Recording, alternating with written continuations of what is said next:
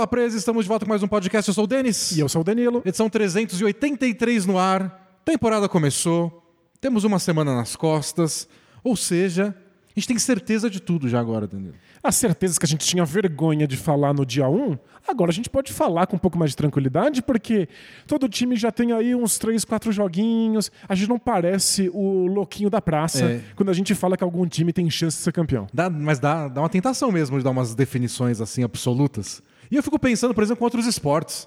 Outros esportes tomam conclusões com bastante certeza depois de quatro jogos. Dependendo do esporte que está jogando, é um mês. É, depende do- do- da liga de esporte norte-americano. Quatro jogos já tá no meio da temporada. Pois é, então, mas da- na NBA são 82, então a gente vai tentar segurar. Mas ó, a gente tá, tá acumulando informações e a gente pode analisar mais algumas equipes. É que dá sempre aquele medo no efeito Washington Wizards, quando eles começaram no topo do Isso, leste isso uma ser- temporada. isso não quer ser ludibriado. Isso, e a gente pensou, olha, parece que é sustentável. Derreteu. então a gente tem que, inclusive, como analistas esportivos, tentar compreender o que parece mais sustentável, o que, que vai se desintegrar muito rápido, né?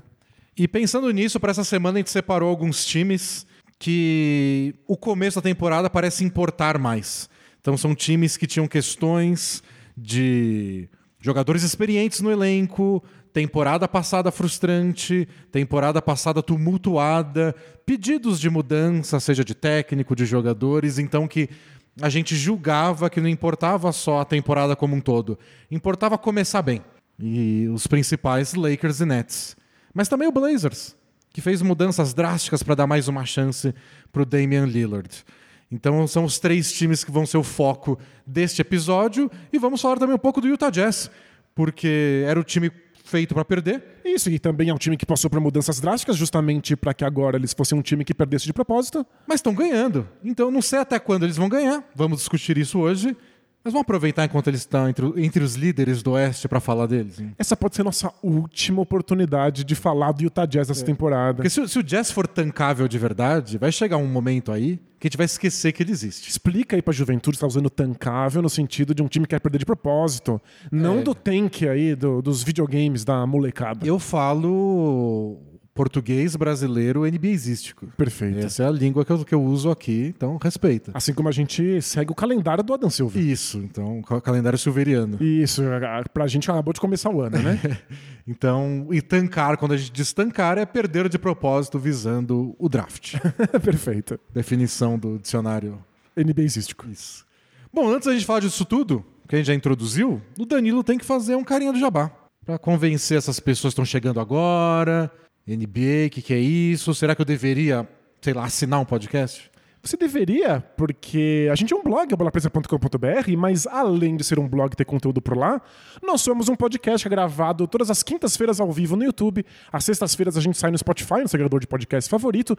Mas para os nossos assinantes, a gente tem muito conteúdo extra, especial, exclusivo. São centenas e centenas de textos especiais, podcasts, vídeos. Sai coisa nova toda semana. A gente soltou agora a prancheta com o nosso top 5 de jogadas, com a gente analisando taticamente as jogadas que encantaram aí nesse começo de temporada. Encantaram, chocaram, ou surpreenderam, ou às vezes me indignaram também. Pode crer. Pode ser qualquer um desses acontece. E além disso, você tem acesso ao nosso grupo de debate de assinantes, que por enquanto é no Facebook, estamos vendo aí onde será a nova casa dele. Então, se você é assinante, inclusive, responda a nossa pesquisa para saber onde esse grupo vai parar. E é claro que além do conteúdo exclusivo, você permite que o Bola Presa continue existindo no conteúdo grátis, aberto para todo mundo. Você financia o podcast e o 15 minutos nossa versão aí que existe tanto no YouTube quanto no seu feed de áudio, que acontece durante toda a temporada regular. Isso, voltou essa semana com a gente discutindo quais são os times mais legais, divertidos, os reis do entretenimento nessa temporada. Porque aqui no podcast a gente discute muito quem é melhor, quem é o mais eficiente, quem deve ganhar, quem deve perder. Nessa, nesse 15 minutos a gente discu- discutiu quem é mais divertido. só. Isso. Quem O- ganha o prêmio do nosso coração. O famoso e objetivo conceito de o mais legal. É. Que- Ciência, né? É a ciência falando. ciência. Eu só adianto que eu não vou perder três segundos defendendo as minhas posições sobre que time é mais legal lá no Twitter. Inclusive, Siga a gente no, no, no Twitter e no. Instagram. Temos conteúdo pensado aí pro Instagram. Em breve a gente vai ter uns cortes, uns vídeos novos por lá. Se você não segue a gente ainda, acho que vai valer a pena. Boa. E essa semana teve podcast especial para os assinantes. Esse foi o mais egocêntrico de todos, seguindo pedidos de alguns assinantes. A gente fez um sobre a história da bola presa, como a gente se conheceu, como a gente começou, como a gente definiu o que ia ser, o que não ia ser, o que já deu certo, o que já deu errado. Então, se você tem esse interesse também. É, Você quer saber como fez- começaram as assinaturas, como é que a gente começou a financiar o Bola Presa com a ajuda de vocês? Como foi ah, o nosso novo estúdio? Como é que foi esse grande passo pra gente? É, então, não é sempre assim, geralmente a gente fala de basquete mesmo, mas essa semana foi diferente e toda semana vai ter conteúdo novo para os assinantes. Bom, é isso. Tem nossa loji- lojinha na Caphead, o link está aí na descrição. E tem a gente no League Pass todo sábado, não se esqueçam. A gente estreou semana passada comentando a vitória do Spurs para cima do Philadelphia 76ers. E nesse sábado, de novo, às 7 da noite, a gente vai estar no League Pass para comentar Miami Heat e Sacramento Kings. É agora que começa a virada do Kings, Danilo. Ah, só precisava da gente, A né? temporada dos sonhos do Kings. Vai acontecer com a gente olhando ali em primeira mão. Se em duas semanas de League Pass a gente acompanhar uma vitória do Spurs e uma do Kings, Incrível, né? vamos ter que repensar essa ideia de maldição bola presa. A gente, a gente dá um pouco de força pro azarão. maldição pra quem? Lembrando que o League Pass está passando por algumas instabilidades aí nessas primeiras semanas de NBA, mas a expectativa é que isso tudo seja normalizado. Esperamos que nesse sábado a gente possa oferecer para vocês uma experiência melhor do que na semana passada. Boa. Vamos falar de basquete? Bora!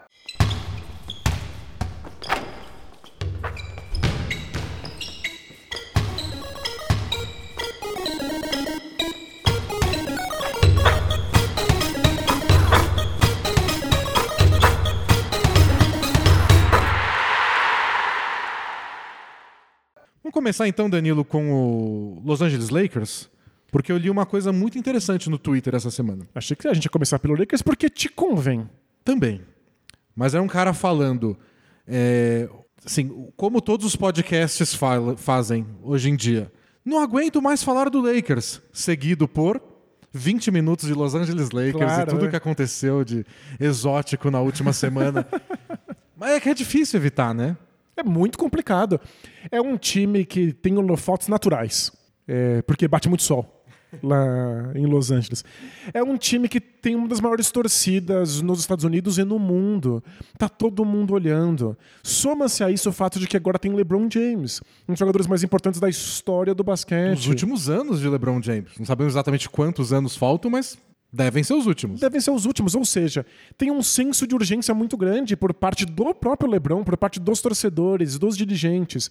É um time que tá todo mundo olhando porque precisa ganhar e precisa ganhar imediatamente. E tem o Anthony Davis e tem o Russell Westbrook, que são jogadores que todo mundo conhece, que tem muita expectativa, crítica, tem muita opinião em volta. Claro. É um time difícil de, de evitar. E lembrando que para receber Anthony Davis e Russell Westbrook, o time abriu mão de muita coisa. Abriu mão de uma possível construção de futuro, de jovens jogadores como Alex Caruso, Kyle Kuzma. Eu só quero falar esses nomes pra- Caruso não precisava, o Caruso não Não precisava. Mas eu tô só falando nesses nomes pra ver o, o Denis tremer. Eu É. gosto de ver ele dar uma tremidinha. Você vê meu assim. olho só balançando é. um pouquinho. O teu PTSD tá falando alto. Mas o Lakers abriu mão disso. Porque achou que era melhor abrir mão de um futuro pra vencer no presente. E de fato venceu. Ganharam um título. Ganhou um título. Mas parece que um título é pouco, sendo que LeBron James e Anthony Davis seguem no elenco. É, geralmente, eu defendo essa tese, pelo menos, que ganhou um título justifica. É, o que importa, é tão difícil, a maioria das- dos times não consegue. São tantos jogadores espetaculares na história da NBA que nunca ganharam porcaria nenhuma. Então, tá justificado. Mas não precisava ser tão ruim depois. É, não é porque fez muitos sacrifícios pelo título que depois tá ruim assim. Tá ruim assim porque depois o título tomou uma, um monte de decisão errada. Claro, é verdade. Principalmente o Rob Pelinka, o manager do time, que teve o contrato estendido. Logo Ele- depois de fracassar inúmeras vezes em sequência. Ele tá sendo presenteado com uma extensão depois de fazer um monte É. de burrada, né? Então não é um time que tá se perdendo muito sozinho. Mas- E você esqueceu de falar do Caldwell Pope, quando você quis me dar Da, gatinho. da tremedeira, é. Porque ontem ele meteu três bolas de três, Danilo. De três, valiam três pontos cada, cesta, Cada uma. cada uma. Era só o que faltava e agora ele tem. Mas some tudo isso e aí fica bastante perceptível porque o Los Angeles Lakers é um assunto É, tão recorrente em quem acompanha basquete. E eu acho que o, que o Lakers é assunto agora. Porque a gente passou por uma off-season em que a gente não aguentava mais falar do Lakers por causa do papo da troca do Russell Westbrook. Então, ele quer sair, ele brigou com, com a gente dele porque ele queria ir embora, mas ele quer ficar, mas o LeBron quer que ele saia, mas ninguém fala publicamente. Mas quais ofertas de verdade estão na mesa para o Lakers? Quantas escolhas de draft futuras vão custar? O Lakers deveria abrir mão ainda mais de coisas futuras só para chutar o Russell Westbrook. Então já tinha muita tensão do, do tipo, deveria ter acontecido alguma coisa. E na prática não aconteceu nada. E esse deveria acontecer alguma coisa é porque todo mundo tem a mesma percepção de que o time, no modo atual, como está, não vai conseguir ganhar um título. E no caso do Lakers, é título nem ou nada. E nem isso, não consegue pros playoffs, vamos ser sinceros. Igual não foi ano passado. É bom, aí está sendo exageradamente sincero. Isso. E quando o time começa com zero vitórias e quatro derrotas na primeira semana, não tem como não falar de que quando, até quando eles vão esperar. Uhum. Um time normal poderia fazer uma reunião, as portas fechadas, e falar: gente, está acontecendo. Mas não é sinônimo de cabeças vão rolar. Se fosse o Miami Heat, que acabou de ficar um arremesso da final da NBA, se eles começam assim, a gente fala: é, Kyle Lowry tá jogando mal, talvez falta esse ajuste aqui, o PJ Tucker tá fazendo falta. Mas não é. A gente não vai pra Inquisição em Miami. Não, o é- Lakers não. O Lakers está em outro estágio que é começou com quatro derrotas em quatro jogos. Não dá pra continuar. A gente sabia que ia dar errado, a gente previa que ia dar errado. Deu errado. Tá dando ainda mais errado. Pra surpresa de ninguém. Vai esperar mais quanto tempo? Oh, não, se não são as consequências de minhas escolhas. Exato. Então outros times podem encarar o são só quatro jogos, é só uma semana. Não acho que o Lakers está nesse estágio. Acho que o Lakers já, já sabia de muita coisa e uma semana bastou só para confirmar muitos medos. Então acho que é um time que está mais próximo de chacoalhar, mais próximo de uma crise do que a maioria dos outros na NBA. É o que a gente acabou falando na semana passada sobre o Phoenix Suns.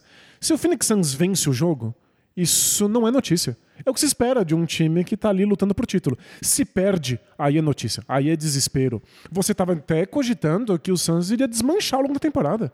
Porque se entra na temporada vindo de uma crise na, na off-season de bastidores, começa a perder 3, 4 jogos, já era, acabou. Só confirma o medo, né? Exato. Se o Lakers vence, não é notícia. É o que a gente esperava de um time com LeBron James e Anthony Davis. Perdeu, aí você con- reconfirma o medo, você confirma todas as expectativas negativas que o time já tinha, e aí é crise, e aí é notícia, e cá estamos nós. Aliás, esse esse Lakers dessa temporada é um, é um estudo de caso, assim. Porque a gente, na, na crítica esportiva, a gente tem o hábito na NBA de falar que o que importa é talento, na NBA é o talento que decide. E se você tem dois jogadores desse nível, se você junta Kawhi Leonard e Paul George, não tem como ser ruim. Vai ser campeão? Não sei, aí depende do técnico, de outras peças, da saúde dos envolvidos. Mas deveria ter possibilidades constantes de ser campeão. Mas se você começa um time com, com duas estrelas desse nível, o Lakers está conseguindo ser um dos piores times da NBA, compa- começando com LeBron e Anthony Davis, e por enquanto ninguém tá machucado. O, o Anthony Davis enterra e bota a mão nas costas? Bota. Mas faz seus 20 e poucos pontos, pega os rebotes, dá toco. Tá em jogo, tá em quadra, não tá com minutos reduzidos. É, o LeBron tá fazendo seus 20 e tantos pontos, tá dando os passes que sempre deu, e não chega perto de ser o bastante. Não, e nem é só isso, é que são níveis históricos de ruindade. Então, pra gente ter ideia, é, esse é o pior começo do, do Lakers desde a temporada 2015-2016, quando eles tiveram uma temporada que eles venceram 17 jogos e perderam 65. Então, começos ruins assim pro Lakers são associados a uma temporada completamente catastrófica. E é o pior começo do LeBron James desde a temporada de novato dele, em 2003, 2004, quando o time ganhou 35 partidas só. Nossa, o Lakers ganha 35? Tá- tá ótimo. Porra! Então, não é só que eles não estão conseguindo brigar pelo topo da conferência. É o pior começo do Lakers de- em muito tempo, o pior começo do LeBron desde o primeiro ano de carreira. E, e as derrotas do Lakers nesse começo não são de todo mal assim, porque a gente sabia que era um começo difícil. É, o calendário foi horroroso, né? É que a primeira semana, as primeiras duas semanas da NBA eles promovem muito, né? Então tem muito jogo em rede nacional, eles colocam jogos grandes. É, mas eles tiveram que enfrentar Warriors, Clippers e Nuggets por conta disso, é, né? então. O- É só pauleira. Warriors e Clippers foram os jogos de rede nacional da primeira semana. Então a gente sabia que era difícil. Mas bom, perdeu os quatro e perdeu categoricamente, tirando o Blazers, que no papel era o time mais fraco mesmo, Isso, mas aí calhou de ser o grande Blazers, vamos falar dele daqui a pouquinho? o resto não chegou nem perto de ganhar. E não só isso, o Lakers tem o pior ataque da NBA. São 96,9, então 97 pontos a cada 100 posses de bola né, nessa temporada, nesse comecinho.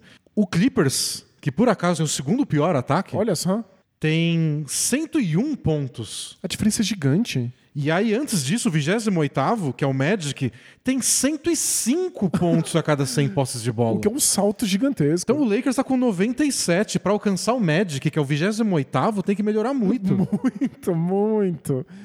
E e eu sei que é uma comparação desleal, mas os piores ataques da NBA nas últimas cinco temporadas é o Suns em 2018 com 103 pontos a cada 100 posses de bola, o Knicks em 2019 com 104, o Warriors em 2020, naquele ano que ninguém jogou, 104 também, o Thunder em 2021 103, ano passado o Magic com 105. São todos números muito mais altos do que o Lakers consegue colocar em prática agora. Então, essa primeira semana do Lakers é de níveis historicamente ruins de ataque. Não acho que vai ficar assim para sempre, dá para estabilizar de certa forma, mas quando você precisa melhorar muito para chegar no nível dos piores dos últimos anos, é porque você começou muito embaixo. Não, e isso, Muito embaixo. isso é obviamente resultado do fato de que eles não acertam bola de três pontos também em níveis históricos. É o pior temporada estatisticamente para arremessos de bola de três pontos de toda a história da NBA. Eles têm uma porcentagem menor do que na época em que os times praticamente não arremessavam bola de três pontos. Com uma única diferença. Eles estão arremessando bolas de três sem parar. É, é o décimo time com mais arremessos de três pontos na temporada. Então tá no top 10 do ti- dos times que mais arremessam de três, mas é o pior na história da NBA pegando esse comecinho de temporada. De aproveitamento. Eles estão acertando 22% das bolas de três. Não teve nenhum jogo em que eles chegaram a 30% de aproveitamento nas bolas de três. E lembrando que 30% é horroroso. 33% é o que você precisa para começar a valer a pena as bolas de E três. 35 é a média da NBA. É a média da NBA já há muito tempo, às vezes oscila um pouquinho para cima. Então, eles estão tão abaixo do que é razoável para arremessar e seguem arremessando, porque, obviamente, os times estão cedendo esse arremesso para eles. Eu comentei semana passada né, que o LeBron disse aquela frase do. O lado bom é que está gerando bons arremessos. O lado ruim é que talvez eles estejam dando esses arremessos que a gente acha é bom, é sem marcação, não sei o quê, mas. Você viu o Nurkic virando de costas quando o Ant- o Anthony Davis foi arremessar? Não, foi Ninguém marca o vergonhoso. Westbrook fora do garrafão. Os números são assim, ó. Quem mais arremessou de três na temporada pro Lakers foi o LeBron. Ele arremessou 35 bolas de três, acertou 9. Dá 25% de aproveitamento. Nossa. O Lonnie Walker, 4 de 23, 17%. O Kendrick Nunn, 4 de 17, 23%.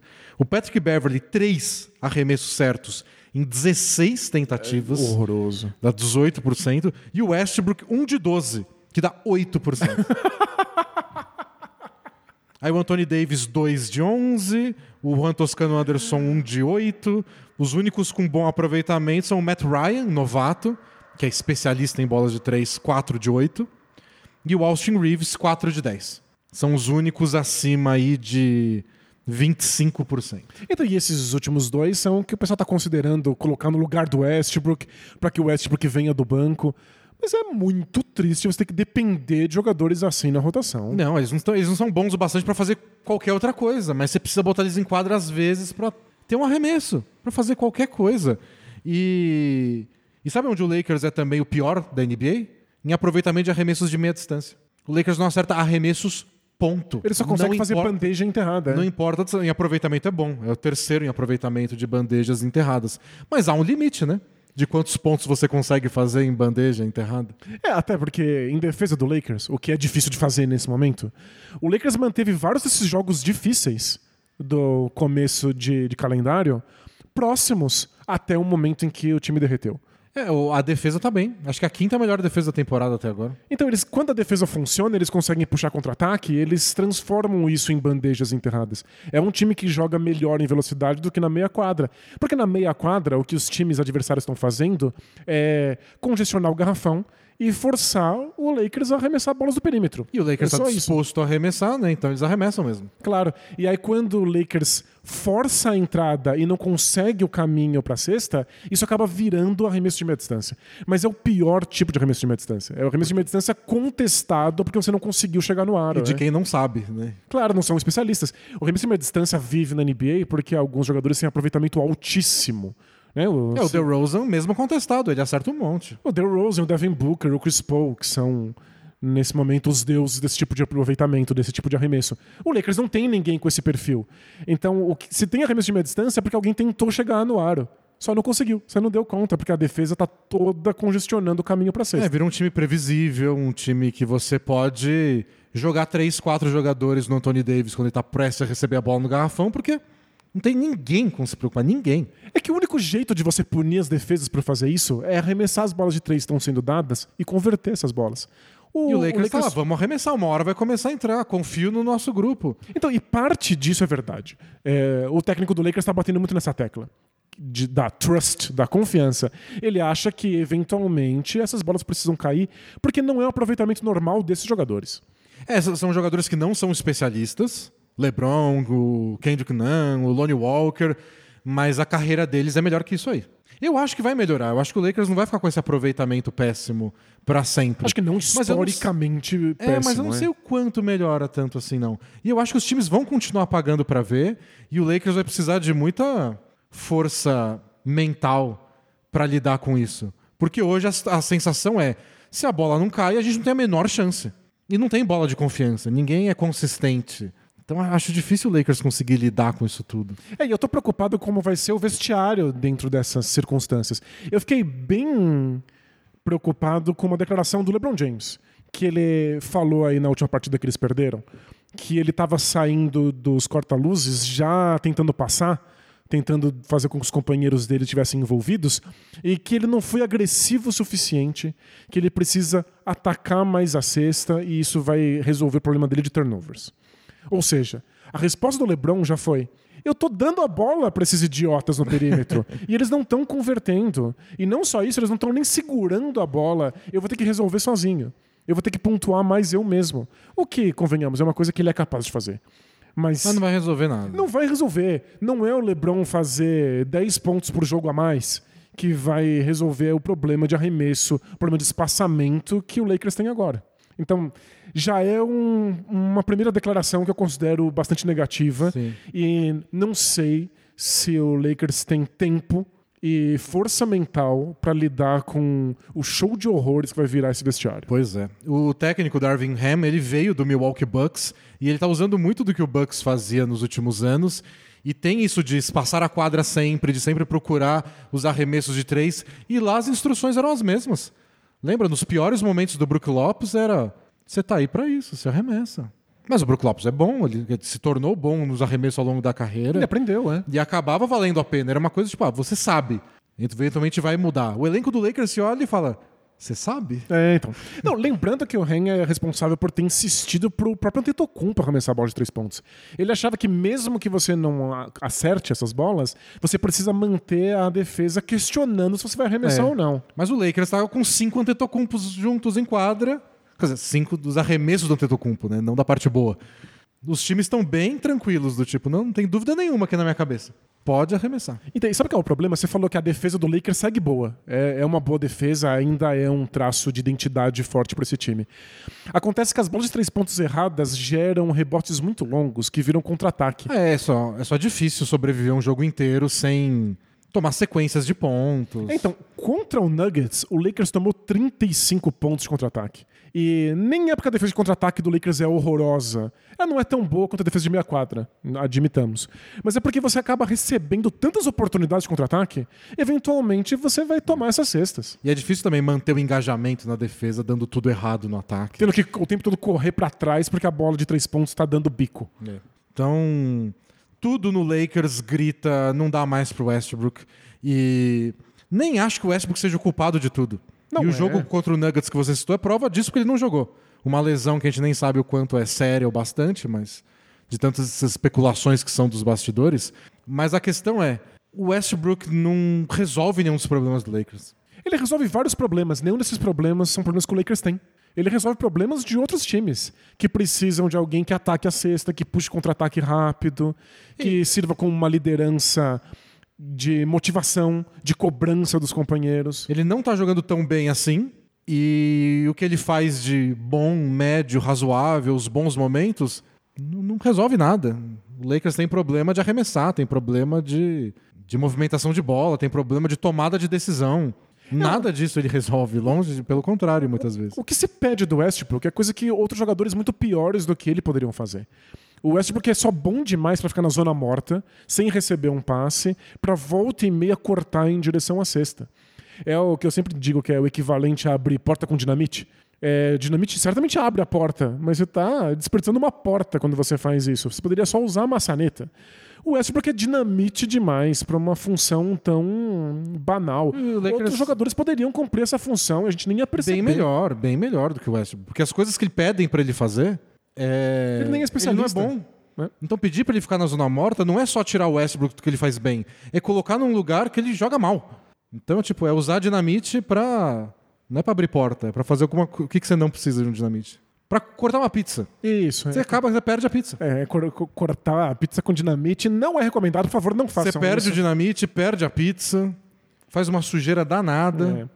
Não cortem pizza com dinamite. É que eu assumo que Disclaimer. eu, eu assumo que as pessoas não têm dinamite em casa, Ah, mas Tem gente que tem granada em então, casa. a gente tá numa semana que o pessoal tem granada pra atacar pela janela, então se você tem dinamite ou granada, não use. Não, por, use, por por favor. gentileza. Nem na pizza, nem na Polícia Federal. Mas eu, eu gosto de defender o Westbrook.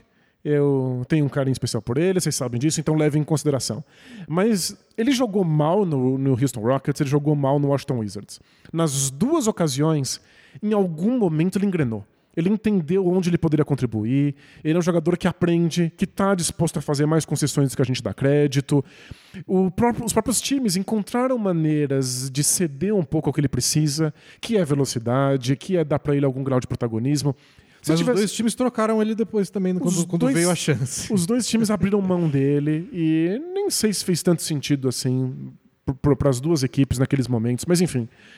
É, não acho que é uma situação em que o Westbrook vai poder jogar melhor. Não, também acho que não. Ele precisa de um deu, nível de protagonismo, num nível de concessões que o Lakers não está disposto a fazer por motivos de já tem LeBron, já tem Anthony Davis, tem muita urgência. O Westbrook seria melhor aproveitado em qualquer outra franquia da NBA nesse momento. Eu não sei quantas estão dispostas a, a encarar a dor de cabeça. Porque além de você ter que fazer concessões pro Westbrook, ele sai caro. Então ele seria melhor aproveitado em outros lugares. Não sei se os outros lugares estão sequer interessados, né? Eu acho que a grande, a grande jogada que foi simbólica do Westbrook foi aquela no final do Blazers e Lakers. O Lakers estava ganhando por um ponto de diferença, né? Acho que é um ponto de diferença. E o Lakers tinha posse de bola, faltando um pouco mais de 30 segundos. O Westbrook correu e deu um arremesso de meia distância. Foi aqueles tijolos que ele solta de vez em quando. O- É, Quando ele acerta, ok. Quando ele erra, ele só erra por tanto que vira caricato, vira piada, né? E aí você pega a câmera no LeBron, o LeBron faz um. Putz, que... ele desaprovou, desaprovou aquela jogada imediatamente. É, 100%. E o LeBron, que nunca foi famosamente bom em esconder as suas próprias Não, reações imagina. a companheiros. Nunca. É, é só procurar aí o meme dele reagindo ao Jerry Smith. É, mas que foi uma final da NBA, né? Aquilo é difícil de disfarçar. Mas ele não disfarça nada, LeBron. LeBron não é um bom ator. E, que- E- Não criticando Space Jam. Todo respeito, né? Todo respeito ao Space Jam. Então, tem amigos que são Space Jam. Mas aquela jogada não é, não é 100% absurda. O próprio Darvin Ham disse que, não, disse que não era 100% absurda depois do jogo. Porque foi aquele clássico 2 for 1, o 2 por 1. O Westbrook quis arremessar rápido, porque aquilo garantia A posse de bola o- final. O Lakers ia ter a posse de bola final, mesmo que o Blazers fizesse uma cesta, que, o- que o Lillard fez, o Lakers ia ter mais uma oportunidade. Se não, se você come muitos segundos e dá um, um último arremesso, aí você dá nas mãos do Blazers a chance de decidir É. o jogo com uma bola de três. Então não, não é 100% absurdo. Eu gosto, eu não gosto. Eu acho que nesses casos de dois por um, geralmente o time que tenta dar os dois arremessos acaba dando dois arremessos ruins. É. O primeiro por ser rápido, pela pressa, e o segundo porque não sobra tantos segundos lá no final do jogo. E você faz o que dá. Então eu, eu sou meio contra. Os times em geral vão atrás disso, a prova estatisticamente parece que é a melhor solução. Na prática, É sempre meio esquisito ver os times fazendo isso. E tem gente que defende se você tiver um bom arremesso. E aí começa a pesar. É um bom arremesso o Westbrook parar na meia distância e arremessar? Nunca. Hoje em dia parece que não. Né? Em algum momento da carreira dele pode ter sido. Hoje não. E o Darvin Ham apontou isso, que o Blazers estava desrespeitando tanto o arremesso do Westbrook que o Nurkic era o marcador dele. O pivô. Então ele tentou se aproveitar disso. É O um mismatch, é, é o uma Nurkic, marcação o equivocada. Nurkic é. foi recuando até a sexta, o Westbrook viu que estava livre, parou e arremessou. Só que ninguém no ginásio inteiro achava que aquela bola ia entrar. Nem o LeBron, que fez a cara de bunda dele. E o Anthony Davis estava do lado e também ficou frustrado. É. E todos tinham razão, a bola não entrou mesmo, não chegou perto. O que o Darvin Ham falou é: estavam te marcando com o pivô, estavam te dando espaço, ataca, cava uma falta, faz uma bandeja, é, força uma ajuda e alguma coisa. O problema não é necessariamente a escolha do vamos pro 2 para 1. Um. É vamos pro 2 para 1 um, como? Com esse arremesso que o Blazers solta, abre champanhe toda vez que você dá? É, o Westbrook não tem a melhor leitura de jogo do mundo, especialmente nesses momentos, mas em defesa dele, foi um jogo inteiro em que o Blazers estava ocupando o garrafão para impedir bandejas. O lance do Westbrook não existe num vácuo. O, time do Lakers se acostumou a não infiltrar. Porque infiltrar é muito difícil. É- é- é, eu entendo a vontade de. Se eles estão dando a bola de três pontos pra gente, a gente não sabe arremessar, não vamos arremessar, vamos só infiltrar. Mas é que não tem como. Numa defesa moderna da NBA, se um time tá focado em parar o garrafão, eu aviso. Você vai conseguir parar o garrafão. É muito difícil infiltrar contra cinco defensores que estão prontos pra impedir exatamente isso. É que geralmente Só- os times têm como punir, né? O Lakers não. Isso, só te sobra dar um arremesso de meia distância ou de longa distância. Não, Mas- não tem muito o que fazer. Mas acho que pra mim isso prova como não tem mais lugar pro Westbrook lá. Porque ele foi pra um 2 para 1, um, que absurdo, não é? E ele tava completamente livre. Se numa situação dessa você não quer que ele arremesse, você não quer que ele arremesse nunca. Você não quer que ele esteja em quadra, Se é? você não quer que ele arremesse nunca, não esteja lá. Então, acho que está na hora só de se movimentar. Entendo que o Lakers tem o medo de trocar a escolha de 2027 e a de 2029, mas e meu futuro? Gente, depois pensa nisso. É, De lembrando que verdade, de verdade. o futuro meio que já era. O Lakers já abriu mão de muita coisa.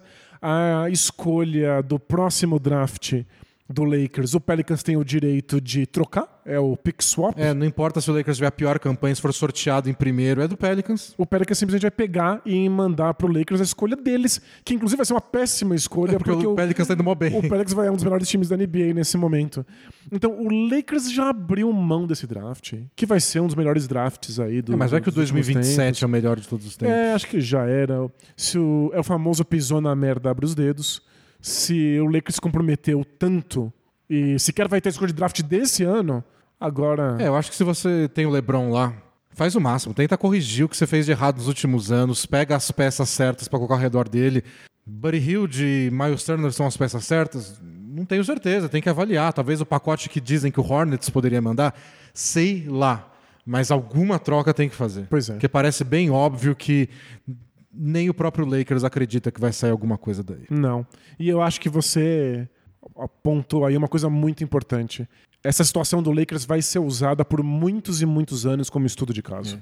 Não basta juntar estrelas para ser campeão e essa história aí de que você é Los Angeles, tem praia, tem sol, tem biquíni, você atrai quem você quiser e eventualmente você consegue montar um elenco ao redor, não é mais tão fácil quanto já foi. É difícil conseguir arremessadores. Se você ficar aí com muitos jogadores que não conseguem arremessar do perímetro, você não chega em lugar nenhum. É. Vamos ter que trazer o Carmelo de volta. Não tem jeito. É a única solução.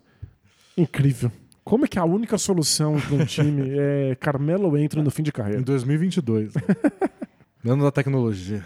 Vamos falar do Nets. O Nets é outro time que começou meio esquisito. O Nets está com uma vitória e três derrotas. Eles perderam do Pelicans, do Grizzlies e do Bucks e ganharam do Raptors. Foi uma vitória boa. O Raptors é um bom time. Mas é a segunda pior defesa da NBA. É o time que mais cede rebote ofensivo. A gente comentou isso semana passada rapidinho, quando a gente falou da vitória esmagadora do Pelicans sobre eles. Eles parecem muito baixos, eles parecem muito fracos fisicamente. tomam muita cesta no garrafão, é, tomam muitas tentativas e, e o aproveitamento alto também. Então eles estão com essa questão séria e até agora eles não estão conseguindo achar uma, uma solução de como jogar. Ontem perderam para o Bucks. Steve Nash foi expulso por discutir com os árbitros. Primeira vez que ele foi expulso como técnico. Que, aliás, achei muito engraçada a declaração do Duran. Que é normal ele ter sido expulso, gente. Deveria ter acontecido antes. E sempre, sempre vejo ele xingar os árbitros, nunca acontece nada. Isso, e o Duran falou: eu joguei com, contra ele quando eu era mais jovem, quando o Nash ainda era jogador. Bizarro, né? Você virar técnico de alguém contra quem você Jogou jogou em contra, né? quadra, é bizarro. Mas enfim, o Duran falou: eu vi o Nash jogar e ele falava cada coisa pros árbitros. Então, uma hora ele ia ser expulso. É, mas eu nunca tinha visto parte. ele nesse nível. Ele ficou enlouquecido. Reclamar, xingar, sim, mas ele precisou ser contido por três pessoas. Isso, ele fez cara de vilão de novela, assim, de olhar eh, psicótico. louco, tô louco. Bom, mais coisas não dando errado pro Nets. Ben Simmons, ele tá com quase o mesmo número de faltas do que de pontos que ele fez até agora na temporada. E ontem já teve um primeiro lance meio. Qual é o nível de apoio dele no time? Porque nas entrevistas é 100%.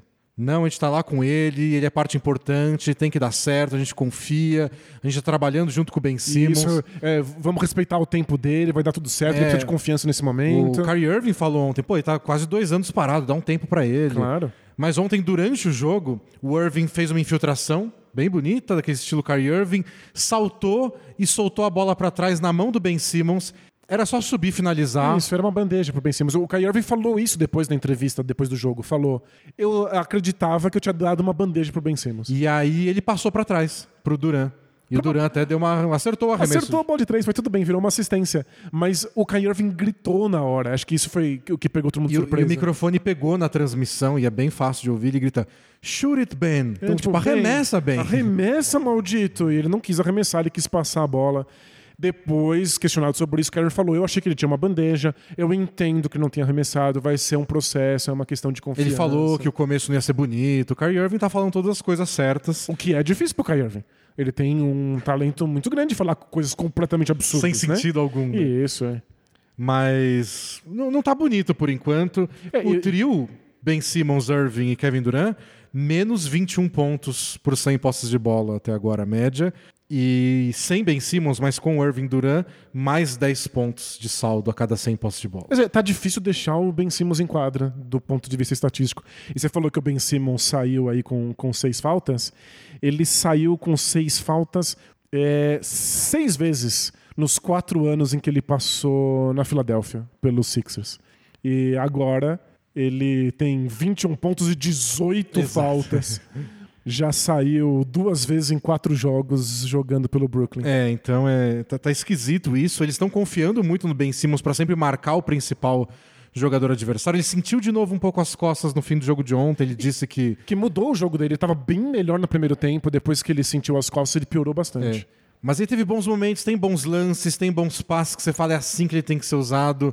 É, eles estão sonhando, o Nets, com o momento que eles vão poder usar Ben Simmons de pivô, com vários arremessadores em volta, mas o Seth Curry não voltou ainda. Mas aconteceu num pequeno momento do primeiro tempo desse jogo contra o Bucks, Ben Simmons seu pivô.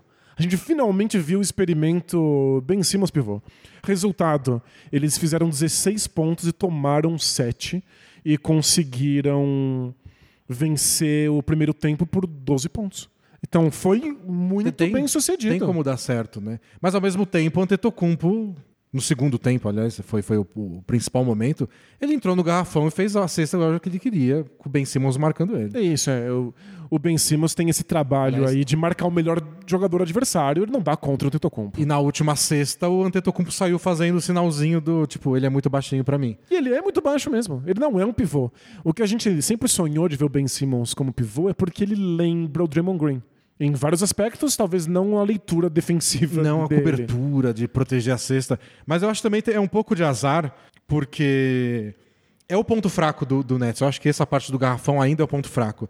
Mas eles enfrentaram o Pelicans e o Grizzlies, que são os dois times que mais pegam rebote ofensivo. Os dois times jogam alto, os dois times atacam ah, os rebotes sem parar com o Steven Adams, com o Zion, com, com o Valanciunas, gente que pesa 350 quilos. E, o Bucks com o Tetocumpo. Então, tipo, não são os três times ideais para você fazer uma análise. né? começar a experimentar um quinteto baixo com o Ben Simmons de pivô. Então eu acho que, ao contrário do Lakers, apesar de todo o drama, apesar do Kevin Durant já ter pedido pro Steve Nash ser trocado, é, eu acho que ainda dá para encontrar alguns momentos bons do time, mas claramente falta e claramente não dá pra esperar tanto. Mas não parece tão desesperador quanto parece do Lakers. Não acho que o Steve Nash vai cair amanhã. Se ele perder os próximos três jogos, talvez eu reveja essa frase, mas acho que é um, é um nível abaixo de desespero do Lakers. Mas a gente já sabe que a gente já esperava que esse ia ser um problema do Nets, está sendo, e a gente esperava que o Ben Simmons podia demorar para embalar e está demorando.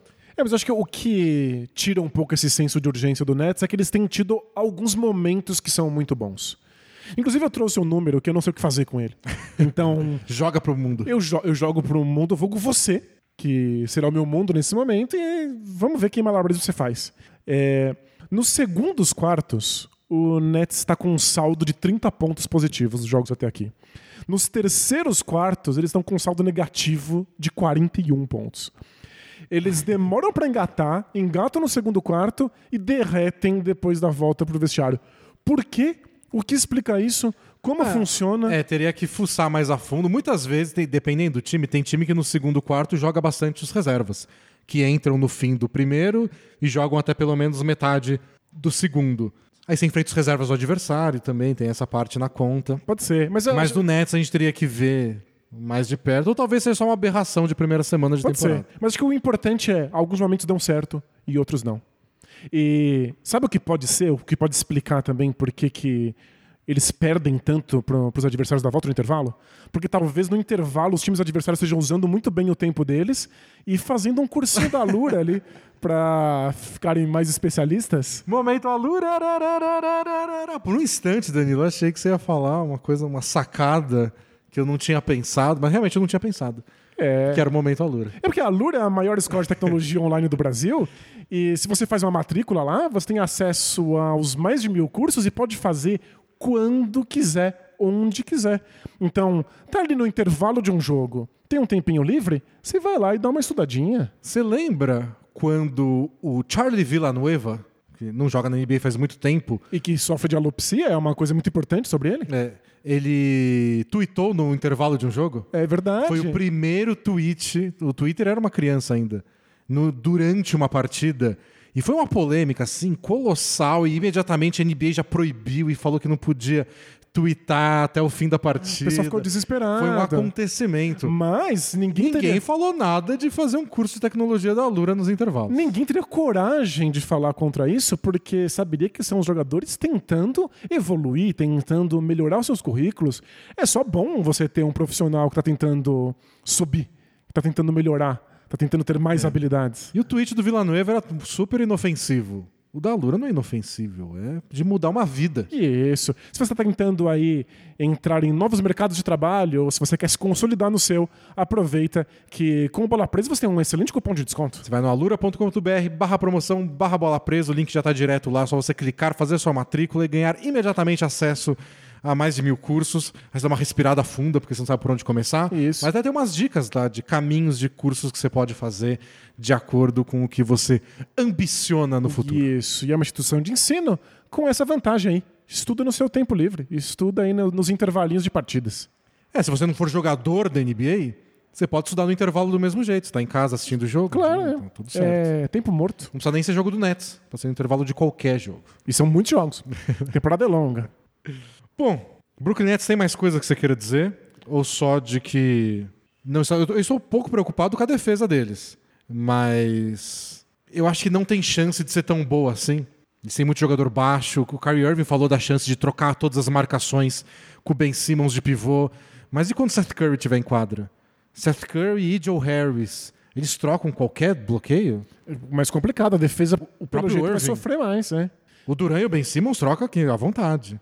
Então é, tem essa preocupação. O Royce O'Neal pode trocar também. Mas é que essa defesa não era espetacular antes. O é que ataque o ataque que era compensava. fenomenal, E eu né? acho que vai compensar. Com o Joe Harris, Seth Curry, quando o Ben Simmons entrosar, a ideia de usar o Ben Simmons como pivô, cercado por cinco arremessadores, é, nossa, faz qualquer um salivar. Já deu certo, a gente já viu dar certo no Sixers. Exato, estou salivando. Eu acho que o ataque do, do Nets tem tudo para ser espetacular e eventualmente compensar. O fato é que a defesa não vai ser horrorosa, mas vai ter seus deslizes. É, vamos, ficar de olho no, no Nets. Eu acho que não tá num nível tão cedo de desespero. Mas o começo não foi bom. Foi difícil, foi com os adversários que sabiam explorar eles, mas te- tem muito que melhorar ainda. Quem começou bem dos times apressados foi o Portland Trail Blazers, Danilo. Ganhou os quatro primeiros jogos até perder ontem à noite para o Miami Heat. E só perdeu porque Damian Lillard sentiu ali uma lesão quando pulou para um arremesso, caiu completamente livre, não teve nenhum impacto, mas sentiu. É, e a notícia é de que ele vai ser reavaliado em uma semana e talvez fique até duas fora. E não sei o quanto o Blazers sobrevive sem o Lillard, não, porque os números dessas quatro vitórias do Blazers não são tão animadores assim. Eu tô com um pé atrás com esse time ainda. É mesmo? É. Porque, ó, eles ganharam do Kings na estreia, depois ganharam do Suns, do Lakers, do Nuggets, e aí perderam pro Heat. Não Ou é seja- fácil ganhar de Suns e Nuggets. Nem do Lakers, vamos, vamos ser sinceros. Para um time como o Blazers que a gente não esperava nada. É, pro Blazer que a gente esperava era a gente que estaria no mesmo, brigando pela mesma coisa. É, Contra o Kings, a vitória veio, a, a virada veio no último quarto. O jogo foi bem disputado, bem difícil. O, o, o Blazers passou boa parte atrás. Contra o Lakers, eles viraram no último minuto. Contra o Suns, eles ganharam só na prorrogação. É do Suns, beleza. E contra o Nuggets, eles precisaram daquele momento absurdo do Anthony Simons. Ele fez o quê? 22 minutos, 22 pontos em 8 minutos. Foi uma coisa Isso, assim. é. Ele acertou oito arremessos consecutivos, incluindo seis bolas de três É, pontos. não, foi o, o- o momento Clay Thompson do Anthony Simons. Foi impressionante. E foi muito legal ver os próprios companheiros do Blazers encantados com, com ele. E só passando a bola e vendo ele resolver. Engraçado que o LeBron tweetou na hora. Que ele tava impressionado e depois ele tweetou no dia seguinte, quando o Jordan Poole fez várias cestas seguidas contra o Suns. E aí o pessoal postou um print dos dois tweets do LeBron e falou: Nossa, é só ele ver um, um armador que sabe fazer arremesso que ele fica impressionado, né? Nunca vi. Ele vê um armador arremessando do perímetro e acertando, e É. nossa, acha que é um eclipse. Como é né? possível?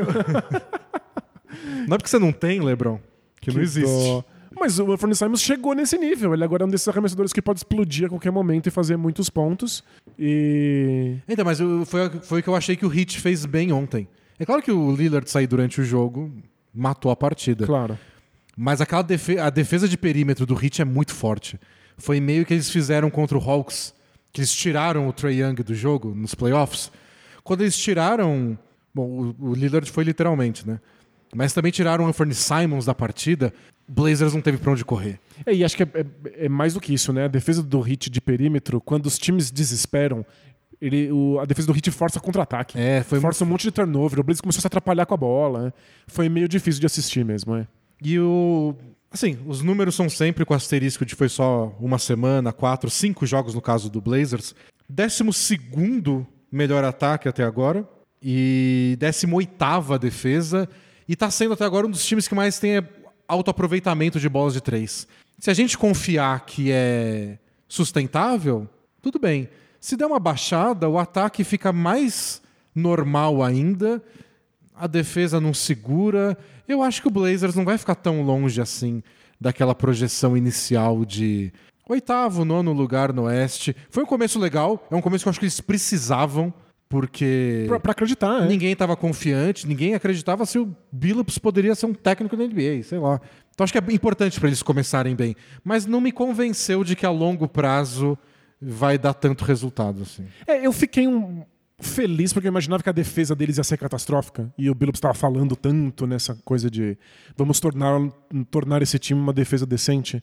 E eu achei que teve momentos em que a defesa foi realmente muito boa. Eles não conseguiram sustentar por enquanto.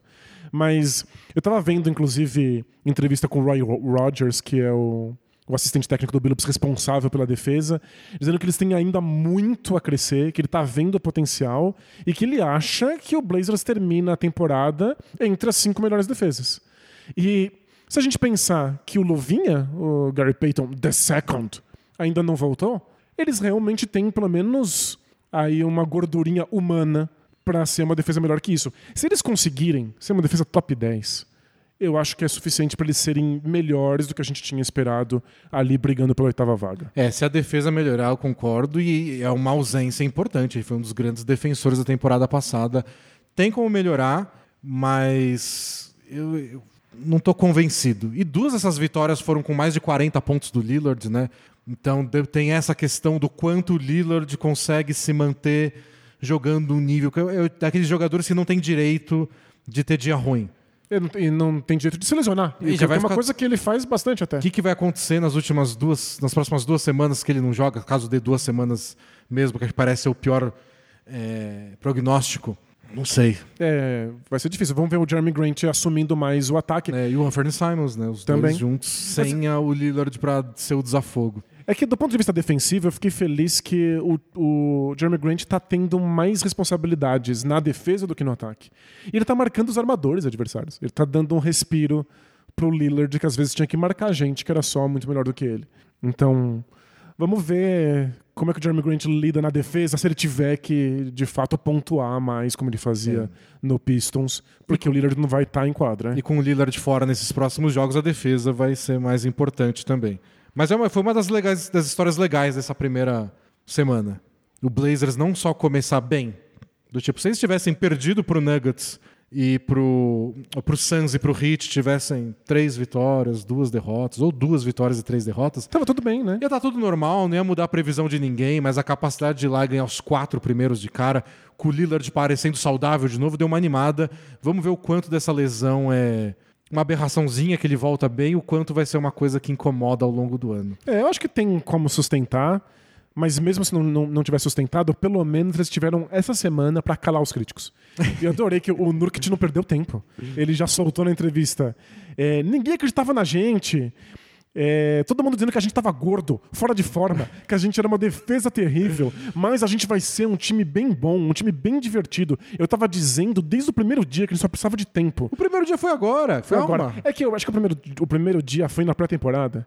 Eles foram muito mal na pré-temporada e aí todo mundo criticou.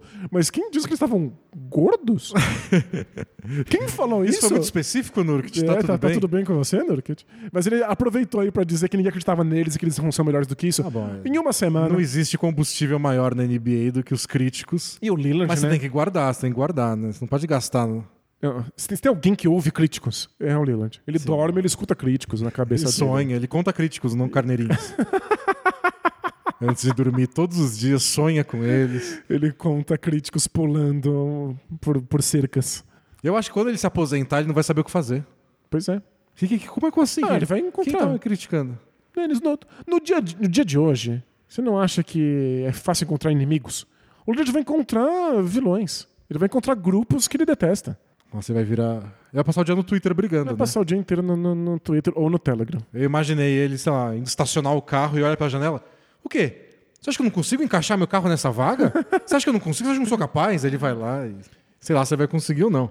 Mas motivou. Disseram que eu era péssimo motorista. Disseram que eu nunca conseguiria fazer uma baliza. É baliza que chama isso? Baliza, baliza. Obrigado. Bom, vamos fechar esse episódio falando do, do time que não consegue perder.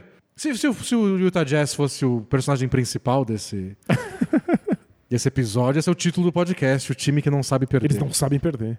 Porque o Utah Jazz também, assim como o Portland Trail Blazers, tem quatro vitórias e uma derrota. Ganharam de Nuggets, Wolves e Pelicans. Perderam de quem, Dani? Fala de quem eles perderam pra mim, por favor. É, não quero falar sobre isso. Vamos deixar de lado. O meu Houston Rockets não é assunto desse podcast. Mas o Jazz venceu ou de times bons, ou de times muito bons, ou de times que a gente esperava que fossem bons, né, Wolves? É, o Wolves começou meio esquisito.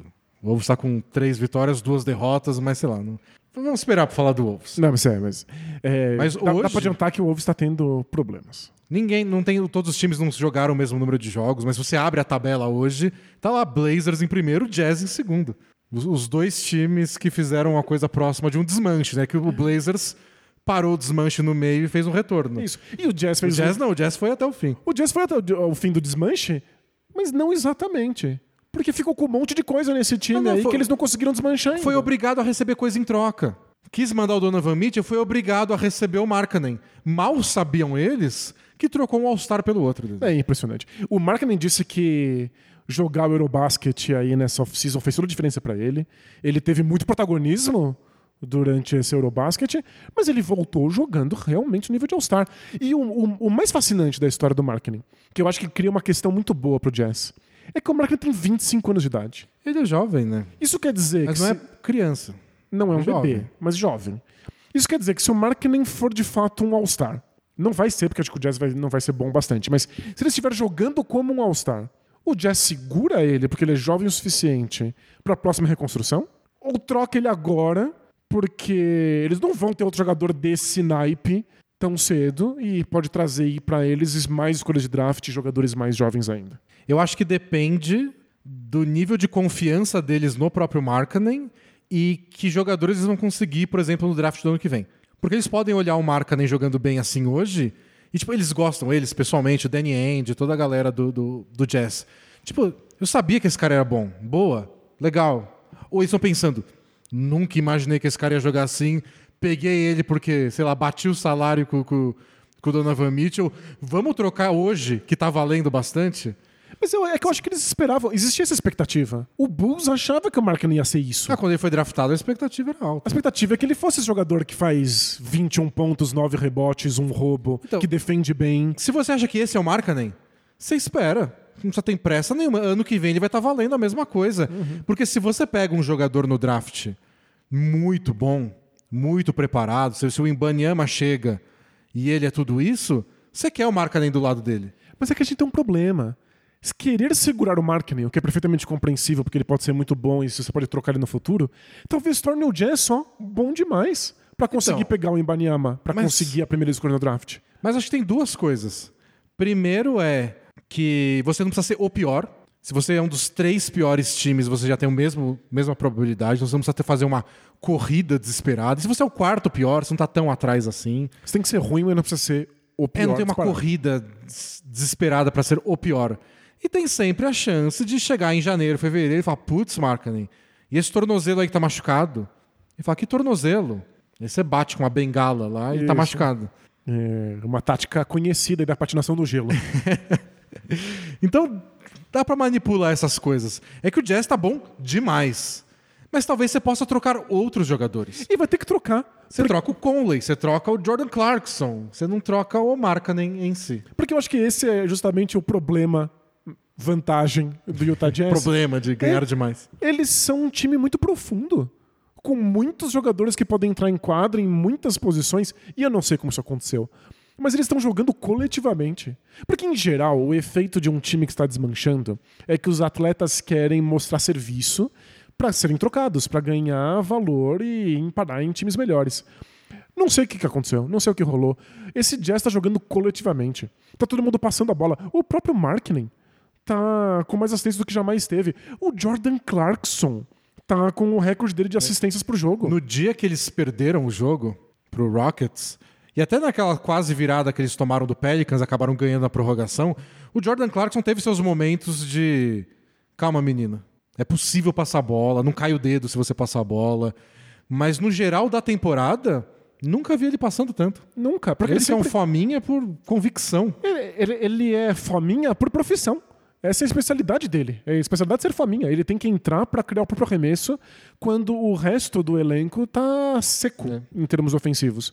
E dessa vez não. Ele tá realmente construindo jogadas. E deu, deu muito certo. O Will Hardy, que é o ex-assistente técnico do, do Celtics e do Spurs também, ele já foi assistente do Popovich, se não me engano, que assumiu agora o, o Jazz. Ele teve, ele trouxe pro Jazz o ataque que eles chamam de five out, que são cinco jogadores abertos. E o Jazz tem muitos arremessadores. E é difícil marcar time. Sabe quem, quem percebeu na prática que é difícil marcar cinco jogadores abertos? O Utah Jazz, quando eles tinham o Rudy Gobert. É, o Gobert ficava inútil, não podia defender o garrafão porque tinha que perseguir alguém no perímetro, né? Aliás, eles ganharam do Wolves do Gobert assim, Exato. é. jogando cinco abertos e o Gobert desesperado correndo atrás para tentar contestar arremesso de longe. E o Towns também, é isso que eu falei que o Wolves tem problemas. Towns e Gobert correndo pro perímetro, os dois juntos, é só demais. E, e o Jazz está fazendo isso muito bem, mas o mais legal, não são cinco jogadores abertos e parados. O Will Hard está conseguindo fazer um time que está sempre se movimentando sem a bola e com a bola. Com a bola é pegar essa bola no perímetro e conseguir atacar o garrafão para movimentar a defesa. E aí é a função do Jordan Clarkson, é a função do Mike Conley. E eu tinha dúvida se o, se o Clarkson conseguia ainda passar a bola e se o Conley conseguia Ser um jogador de basquete. com a velocidade que ele não mostrou ano passado. Os dois estão jogando bem e o Markkanen tá batendo para dentro. O Olini que conseguiu o game winner dele batendo para dentro. fazer, fe- fez a cesta em cima do, do, do CJ McCollum. E o Olinick é tão bom, sério. E o Sexton tá vindo do banco e também atacando a cesta. E, eles estão tendo um bom aproveitamento de três pontos. É a combinação perfeita É, e eles têm um banco. pra quem quer jogar nesse esquema, né? É, é um banco com o Sexton, o Malik Beasley e o Horton Tucker é só bom pra caramba. E, claro, funciona nesse esquema de cinco jogadores abertos que são capazes de chegar no aro. É, se todo mundo ataca, o time se movimenta sem a bola. Eles, melhor- ah, ano passado era um dos times que menos tinha cortes em direção à cesta, que viravam arremesso. E eles foram de penúltimo para acho que décimo agora, em times que mais cortam em direção à cesta para finalizar. Porque o time do ano passado era mais parado, né? Era o pick and roll, o Mitchell, o Gobert, o Bogdanovich ficava paradinho, o Conley ficava paradinho, o Royce O'Neal ficava parado. Agora o time corta, pega muita defesa despreparada. E- Ninguém tá sabendo meio como enfrentar esse Jazz. E eu acho que isso vai dar uma estabilizada. Os times vão estar mais preparados. Eu acho que os times agora vão fazer uma preparação que leve em conta não só a movimentação do Jazz, mas também o fato que o Markkinen está acertando seus arremessos. Sim. E O Markkinen vai ter aí esse teste de fogo para jogadores que dão esse passo na carreira, que é ver como é que ele lida com defesas que sabem quem ele é, que sabem o nome dele, que conseguem apontar para ele na rua, né? Aliás, um dos melhores apelidos da NBA hoje em dia, eu acho que é o The Finisher. Mas é o finish com dois N's, tipo de finlandês em inglês. Ah, ah, ah, pegou? Então, pegou. o finalizador finlandês. Pra gente É. em português, pra deixar Tem que ficar fim, fim. a né? literação. Finalizador finlandês. Em inglês é só o The Finisher. É, pra gente, se a gente for fazer um- uma piada, tem que comparar ele com uma famosa marca de docinhos gelatinosos. né? É, Mas a não, gente- não sei se jogadores profissionais de basquete querem ser associados a ursinhos de de gelatina, né? que é muito ruim, vamos ser sinceros, vai. Ah, tem, tem um público. Tem público, tem público, tem público. mas é terrível. Tem um público muito fiel. Mas eu- acho que não é tão sustentável pro Jazz quatro vitórias de uma derrota, sair ganhando de time favorito assim. Mas o time é só bom. Eles sabem jogar. É, talvez eles piorem nos arremessos, no aproveitamento geral de arremessos, mas não viam piorar tanto assim. Tipo, é o sexto time em aproveitamento de bola de três hoje? Pode cair, pode. Não são os caras mais estrelas, mais confiáveis, mas vai cair para até quando? Não vai ser o vigésimo também. Então, mas aí você tá, se isso continuar, se você tiver razão, se isso for sustentável, esse time, no mínimo, vai estar no colher de chá. Vai estar brigando pela, pra, pro Eu acho dos playoffs. esse time do jeito que tá jogando agora vai brigar por colher de chá. Mas isso é ruim. Isso é ruim. É péssimo pro Jazz. Então agora vem a próxima parte da, da, da, da- da aventura Utah Jazz na temporada. Eles vão mudar o plano ou não? Se não for mudar, trocas vindo. Em breve. Tem que trocar Talvez- todo mundo. E talvez talvez segurar o volte. Markkinen no máximo. né? Talvez volte a conversa com o Lakers, que morreu durante a off-season. Eles não conseguiram mandar o Westbrook pra lá. Rolou uma troca, né? Rolou a troca do Beverly pelo Horton Tucker. Mas uma troca maior envolvendo o Westbrook, o Bogdanovich, que acabou indo pro Pistons, não teve mais. Talvez agora aconteça. Talvez o Lakers encontre uns arremessadores. Talvez o Lakers queira o Olinick. Tá jogando mal bem. Acerta Não. arremesso de três, pelo menos. Seria incrível. Seria o arremessador mais especialista em bola de três do Que o Lakers teria no elenco, Isso disparado. seria o pivô. É, é, é, é pra chorar na calçada, hein? O Olinick. Não, acho ele incrível. Mas ele, é, é bem ele, possível. ele é o Jokic dos pobres. Mas o Will Hard deu entrevista falando que ele tá se divertindo demais. Que é tudo que ele sonhava e mais. De quando ele finalmente virasse um técnico da, da NBA e não um assistente. É que são, é, são vários jogadores estáveis que estão olhando um pro outro, que querem jogar juntos, e não é só a molecada. Tem um monte de veteranos aí que deve ser muito mais fácil de treinar. É, mas não sei, é tipo. O Olinick vai jogar assim regularmente bem? O próprio Markkanen, o Mas o- Sexton, o Clarkson. Não, desculpa, mas Mas o quando o Clarkson é reserva, você não percebe o dia que ele é ruim. Claro. Ele volta pro banco, bom, ele não decidiu hoje, paciência. Mas, Agora depende bastante do Clarkson. mas fiquei ofendido. aí. O Olinick tá jogando bem assim em todas as oportunidades que ele teve nos últimos anos. De verdade. Ah, mas tá, tá melhorzinho, né? Não, Sim. nossa, o- o- os minutos que ele teve no Rockets foram impressionantes. Ele é É realmente verdade, bom. o Rockets ele jogou bem. Ele é realmente bom. Bom, vem pro Lakers, então vamos, vamos ajeitar essa troca aí. Westbrook, as escolhas de draft, por Olinick mais quem? é o Olinick e, e o que vier. O Dennis tentando se Claro, não, salvar o- em tempo real aqui. O Clarkson eu acho que eu, eu enlouqueceria. É enlouquecedor. O Clarkson é enlouquecedor. Eu entendo, faz sentido. Mas e o Clarkson com cinco assistências pro, pro jogo? Não sei. O, o máximo que ele já teve em qualquer momento da carreira dele foi 3,5. Ele tá com mais de 5 Mas agora. ele tá dando assistência porque tem que acertar o arremesso depois, né? No Isso, Lakers ninguém vai acertar esse Não, isso não vai acontecer. Se o LeBron não dá assistência, né? Porque ninguém acerta as bolas de três. Exato. Mas olha, uma das histórias mais divertidas dessa primeira semana tem sido assistir o Jazz. Não, e mais Porque o time tá curioso- jogando bem, é legal de ver, é uma movimentação sem parar de cinco jogadores, todo mundo arremessa, tá ganhando o jogo que não devia. O Twitter vai ao delírio, porque, meu Deus, o que vocês estão fazendo? O Jazz é uma das histórias mais legais aí desse começo de temporada. E um dos problemas mais divertidos para uma gestão de É, elenco. o que, que é, você faz com o, o que time eu que. faço com o time que não deveria ser bom e é. O que se faz com o time que ganha demais? Pois é, incrível. Bom, falaremos mais do Jazz, seja porque voltou a perder, porque não para de ganhar e a gente vai continuar rindo, ou porque fizeram uma troca bombástica. O Jazz vai ser assunto em breve. Com certeza. Falamos de tudo que a gente queria falar, Danilo. Conseguimos? Bora fazer uma maldição bola presa KTO, uma postinha marota? Opa, o que, que você tem aí pra gente hoje? Ontem eu perdi uma, Danilo, que eu fiquei revoltado. Mas não é revoltante o tipo de coisa que você faz e acha que vai dar certo?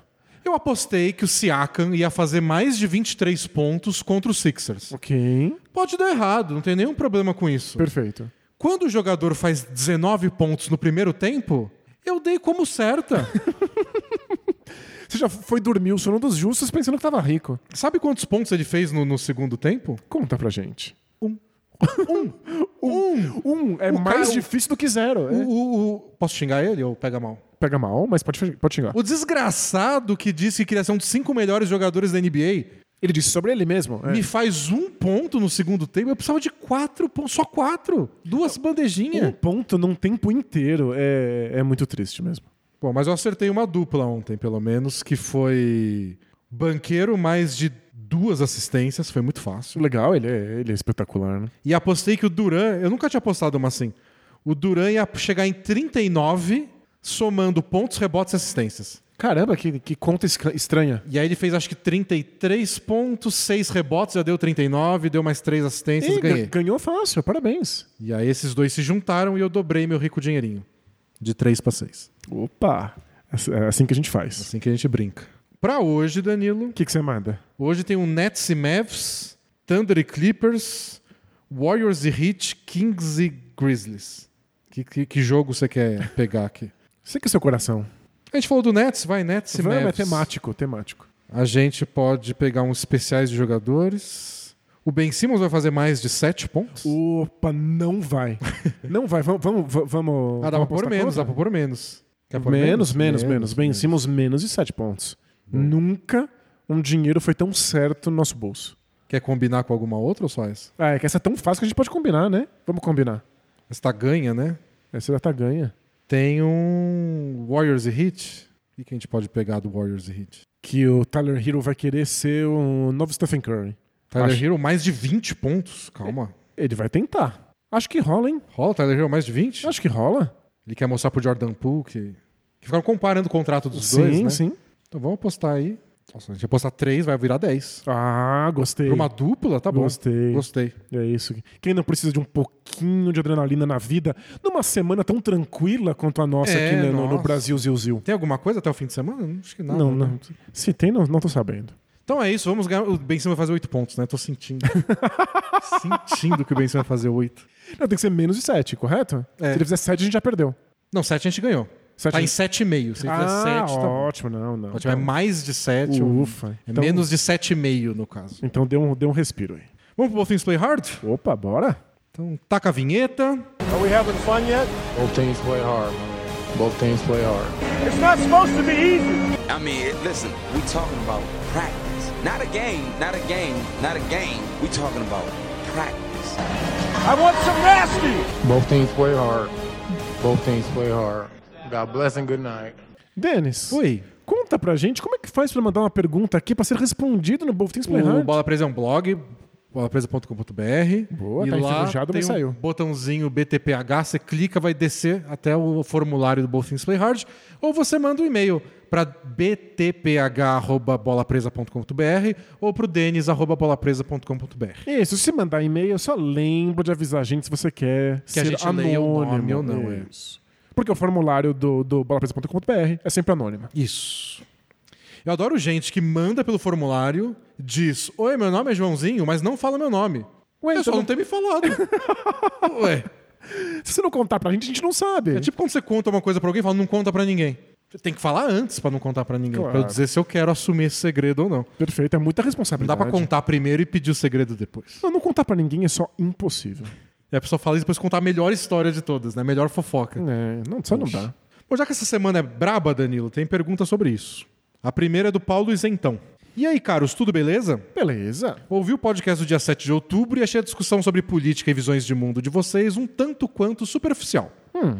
Logicamente que a fala desse lado conservador, entre muitas aspas, da política brasileira é completamente retrógrada e sem muito sentido. Porém, vamos pensar do outro lado. É inegável a corrupção e o projeto de poder. Sendo que, em última análise, ambos entregam seus governos ao centrão por, abre aspas, governabilidade. Diante disso, o que eu faço? Desisto de conviver na sociedade? Não compactuo com nenhum dos dois lados. Não, não, eu, eu fico frustrado e confuso com esse tipo de visão. Governabilidade é uma questão do nosso modelo democrático representativo no Brasil. A gente dá muita força para o Congresso, por lei, porque a gente passou pelo susto da ditadura militar. Então, a gente não quer a possibilidade de um ditador fazer o que bem entende. A gente deu força para o Congresso, o presidente precisa, precisa fazer concessões ao Congresso, o que significa negociação. Negociação implica diversidade, muitas vozes diferentes tentando chegar a acordos. Esse é um modelo, pode não ser o melhor, pode causar muitas dificuldades. É o modelo que a gente escolheu como A sociedade. gente pode não eleger o melhor congresso, mas aí, de Exato. novo, é quem foi votado. Mas a gente escolheu esse modelo, é um, é um modelo complicado. Agora, quem assume o executivo do nosso país não tem tanto poder assim, não consegue fazer coisas sozinho, mas, obviamente, tem um impacto. E a gente tem que começar a perceber que os impactos são muito diferentes dependendo de qual é o presidente que está lá.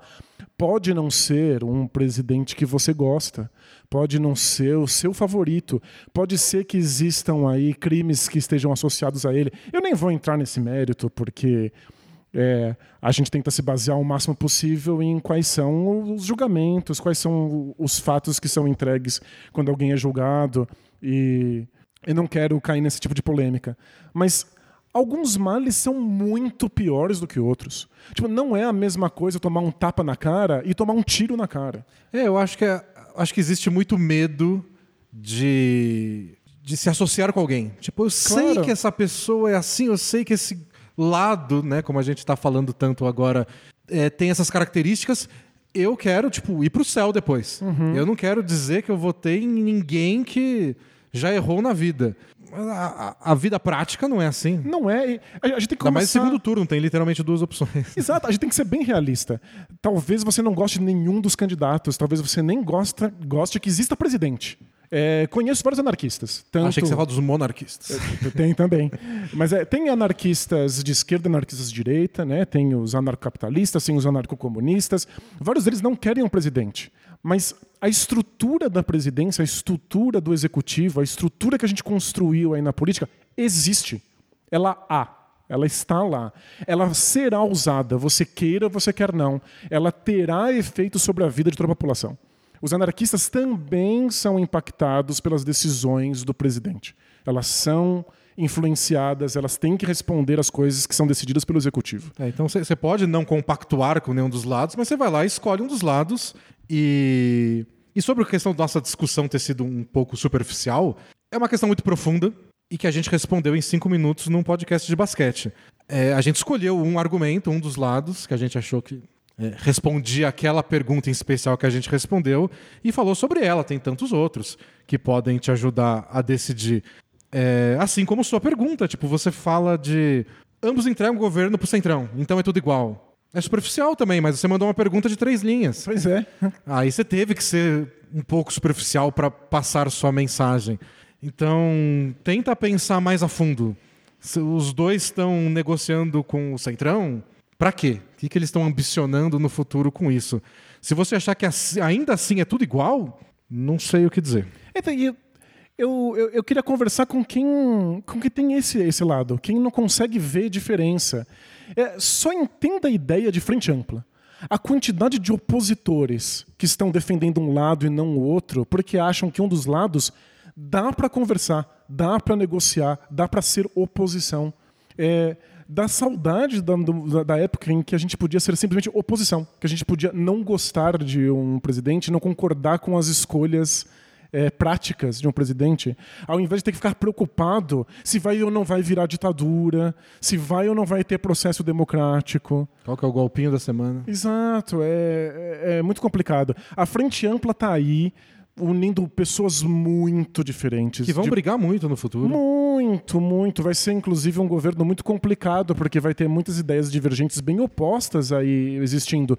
E é assim que deveria ser. Não um governo que a gente passa o tempo inteiro preocupado se vai virar ditadura ou não. Tacar o terror em tudo. Exato. E nem é porque vai virar ditadura porque a gente tem medo aí de alguma ideologia esquisita que a gente não conhece. Não, é porque fala abertamente nisso há muitos e muitos anos. Então, só não, não dá, só não tem como. Pergunta da Mariposa Apaixonada de Guadalupe. Acho que é um dos melhores nomes que a gente recebeu aqui. Carlos Denis e Danilo, tudo bem? Tudo bom? Conheci o Bola Presa através do meu marido, que começou a ouvi-los há uns dois anos, pois ele sempre comentava das mensagens do Both Things Play Hard. Mais ou menos a partir do início deste ano, toda quinta-feira, em torno das sete e meia da noite, nós acompanhamos juntos no ao vivo. Às vezes não tão ao vivo assim, essa maravilhosa sessão de perguntas e respostas com a qual nos divertimos muito. Desculpa pela primeira pergunta, não sei se foi tão divertida, mas nessa semana, né, é difícil E eu sei que até. evitar. Tem gente que fica bravo, mas somos humanos, respiramos, temos as nossas opiniões e nossos medos e desesperos. Acho que a gente sempre teve essa proposta de aparecer quando a gente responde Wolf Things Play Hard.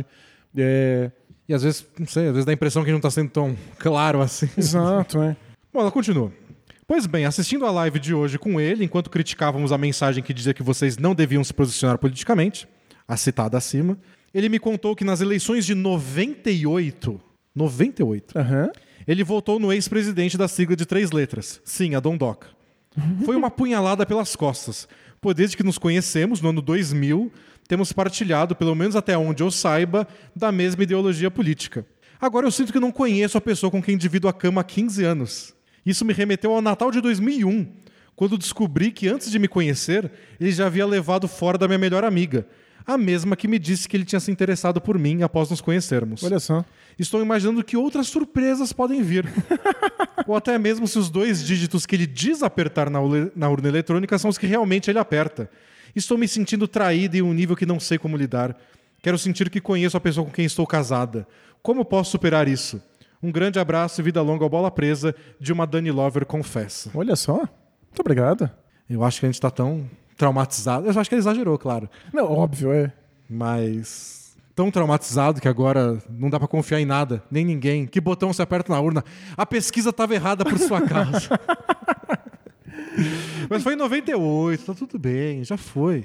Eu Acho muito engraçado essa ilusão que a gente tem de conhecer inteiramente uma pessoa com quem a gente vive. É só uma impossibilidade. Você nunca vai ter certeza de como a pessoa é ou pensa. Mas nesse caso, a pessoa só mudou. Eu acho que Ele eu- só gostava do plano real. pode ser. Isso aí.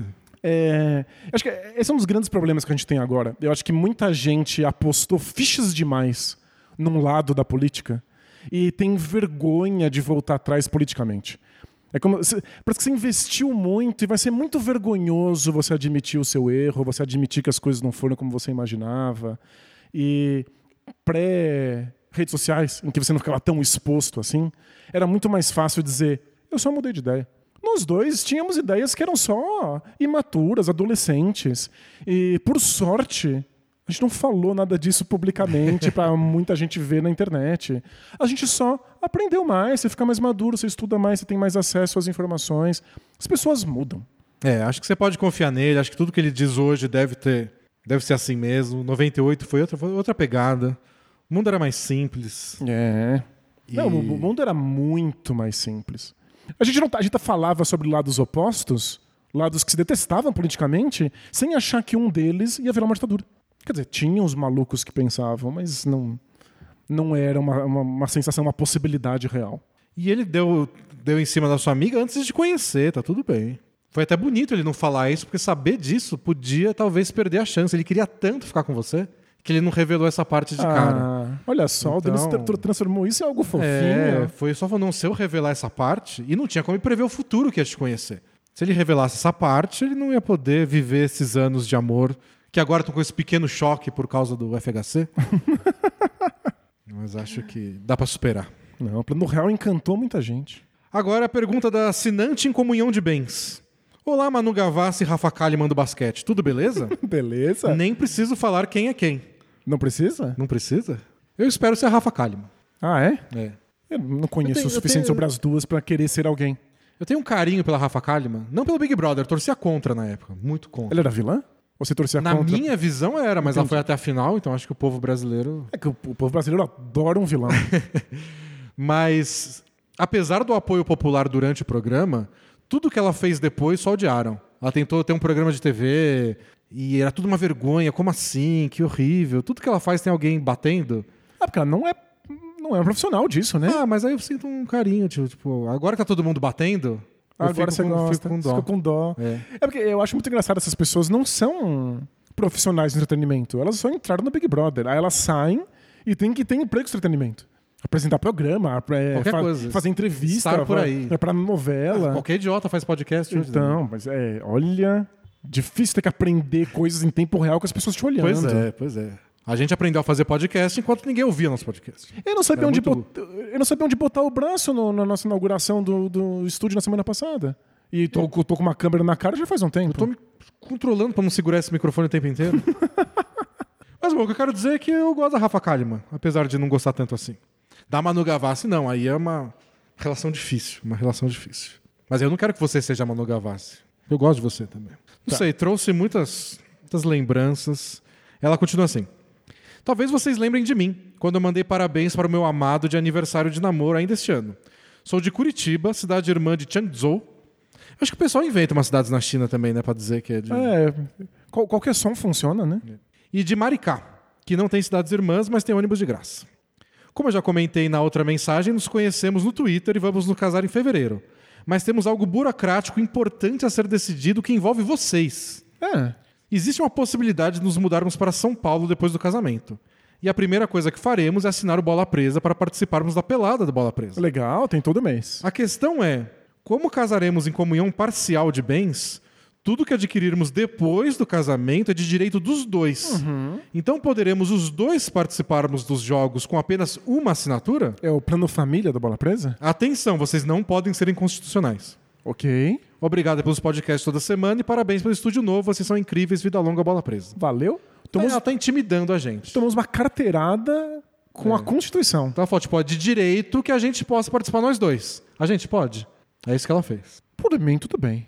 É, mas vão poder entrar em quadra ao mesmo tempo? Ah, eles têm que entrar. Ah, olha lá. Porque os hein? dois podem participar, mas eles podem os dois entrar em quadra? Ou um tem que ficar de próximo? Eles não podem, inclusive, se enfrentar. É. Aliás, eu não, não recomendo que eles se enfrentem por outros motivos. Às vezes você não, não consegue separar tanto o jogo e a vida, né? Ah, mas não sei, dependendo do, da pessoa, o pior é ficar no mesmo time. E aí você Às começa vezes eu acho que briga mais no mesmo time do que sendo Você adversário. cobra a pessoa por não ter passado a bola pra você, por ter É. errado o passe que você deu. É, é difícil. sei, acho que depende do, do, do espírito um. Mas pode participar sim. O que me deixou triste na mensagem é que vocês só vão assinar a bola presa se mudarem para São Paulo. Assina antes. É, tem tanto conteúdo. É, do conteúdo extra. E vocês podem, sei lá, pega, pega um aviãozinho aí, um jatinho, tamo aqui, participa da pelada. Justo. Quem, quem não tem um jatinho? Mas tudo bem, tá autorizado. Falei com os nossos advogados, tá liberado. Próxima mensagem é do Já Fui Mais Animado pela Bola Laranja. Salve Denis e Danilo do Bola Presa. Claramente o Danilo é o Danilo e o Denis é o Denis. Isso, acho que isso é bem, bem óbvio. Não tenho É. argumentos contra. É uma tautologia, eu diria. Bom, acompanho a NBA desde a temporada 17 e 18 e escuto o podcast desde o princípio. Aquela temporada certamente foi a que eu mais me empolguei, porque tudo era novidade. Eu ficava imaginando como a promessa Lonzo Ball iria dominar a NBA. Eu também. E como aquele Westbrook era imparável. Era uma época que eu tinha mais tempo de ver os jogos, tinha 16 anos, e eu não só assistia todos os jogos que passavam na TV, como eu não tirava os olhos. Todos os jogos eram atrativos por diversas questões. Por exemplo, nossa, finalmente vou ver esse tal de Kemba Walker jogar, ele parece muito bom. O mundo muita muito, né? Desde Muito! O Kimball Walker era a alegria de alguém? Westbrook, Lonzo Ball. E obviamente anos se passaram e meu objetivo inicial de saber todos os nomes dos jogadores que estivessem em quadra durante uma partida foi cumprido. Perfeito. Agora me encontro em uma situação desconfortável. Perdi muito da minha vontade de ver os jogos da NBA. Além de não ter tempo para assistir como antes, eh, eu perdi aquele fator empolgação que eu considero muito importante. Sigo escutando todos os podcasts, obviamente, inclusive sou assinante. Obrigado. Olho os números de todos os jogos, gosto de saber, de saber quem tá bem, quem tá mal e me interesso pelos novatos. Mas a vontade de sentar no sofá e ver um jogo da NBA já não é algo que me anima tanto assim. Vocês acham que assistir de fato aos jogos e sentir a empolgação da partida é um fator que é necessário? E que tipo de alternativa eu posso tomar para reviver esse sentimento? Sigo gostando muito da NBA e não pretendo largar, largar completamente, mas sinto saudade é, daquela época eu ficava assistindo os jogos até de temporadas anteriores. Bom, é isso.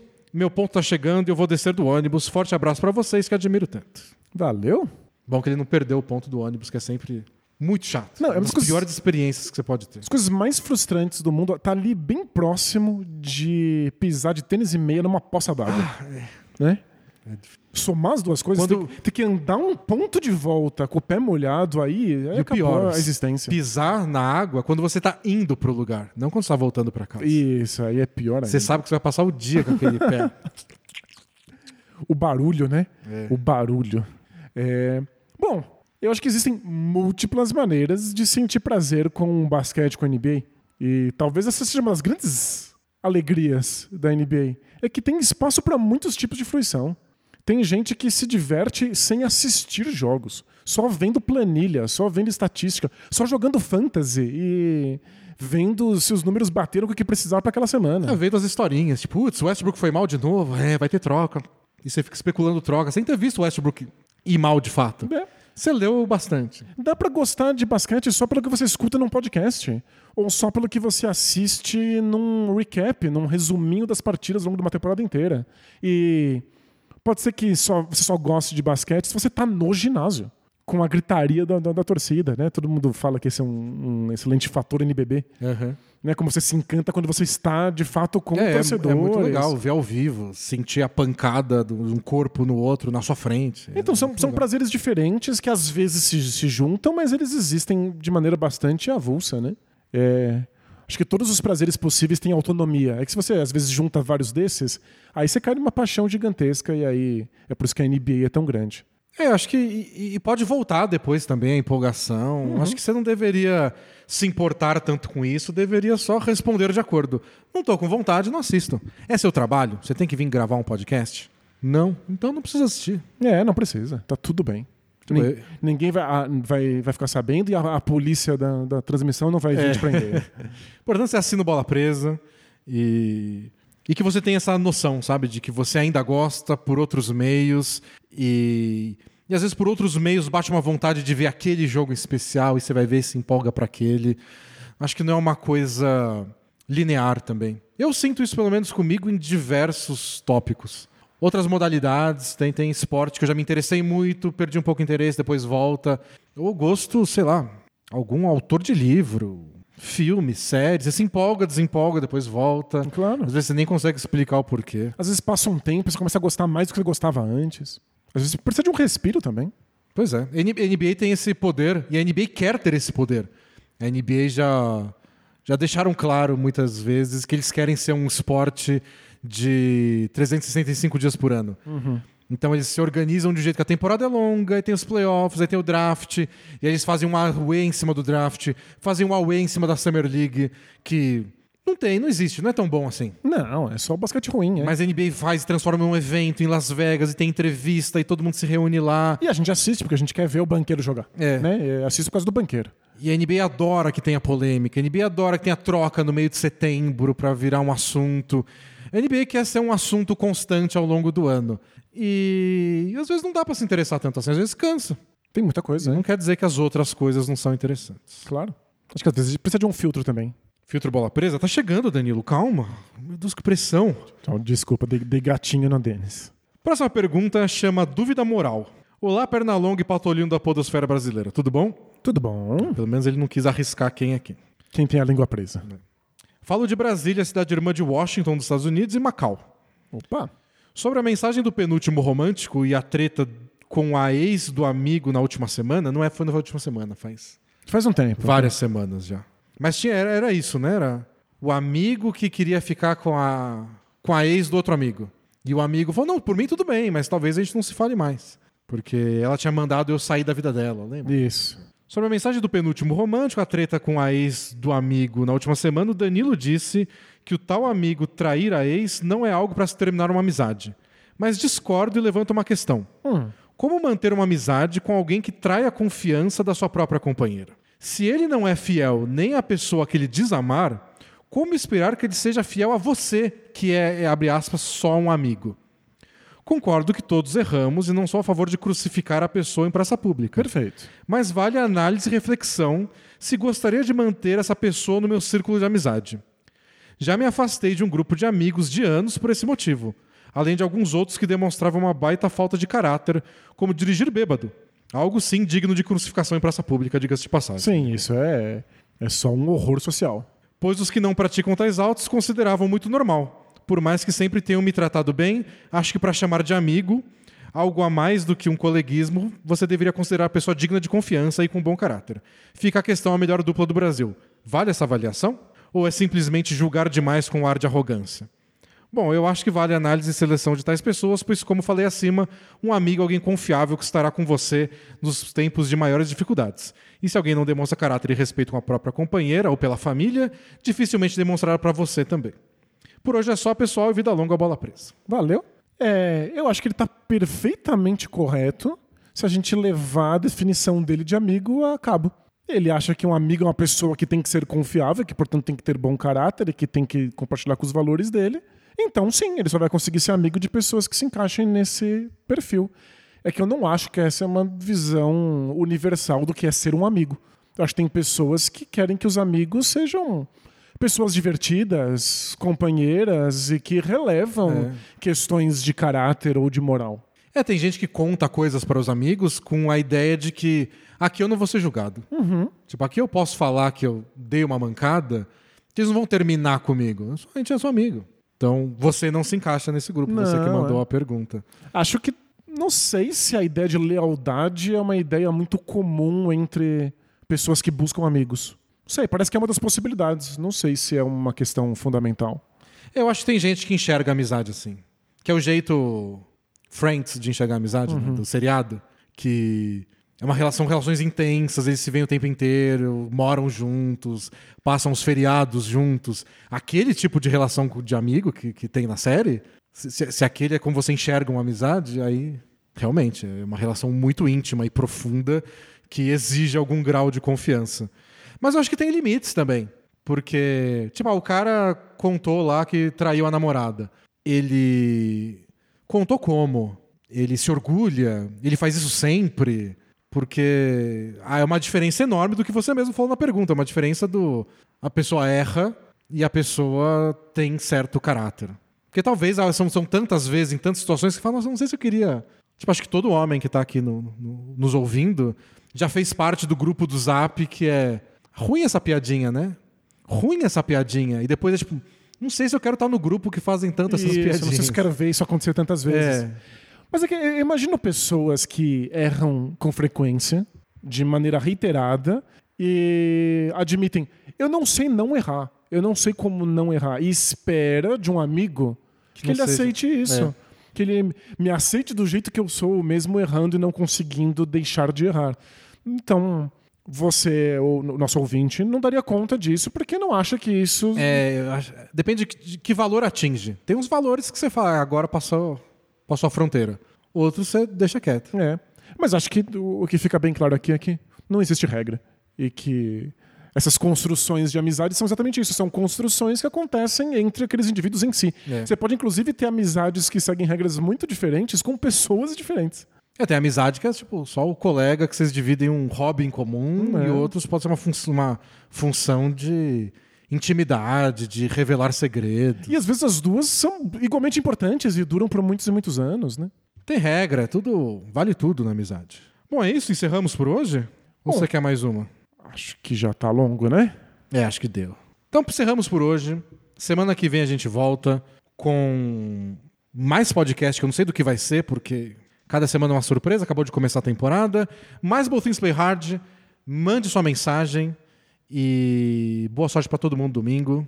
Como diria o famoso, que Deus tenha piedade dessa nação. Isso é que nosso país não desintegre e que a gente consiga escolher para além das preferências, para além dos nossos receios, por um projeto que seja minimamente mais humano. Exato. É isso. Até mais, pessoal. E. A gente se vê semana que vem. Ou antes. sábado. Sábado tem League Pass. Isso. City e Kings, sete da noite. Procura lá a transmissão do Bola Presa em português. Estaremos aqui cruzando os dedos sem bug nenhum. Boa, então tomara que dê tudo certo. Tem 15 minutos antes do nosso podcast ao vivo no YouTube na quinta-feira. E se você for assinante, sempre tem conteúdo, então a gente se vê mais breve ainda. Tchau! Tchau, tchau!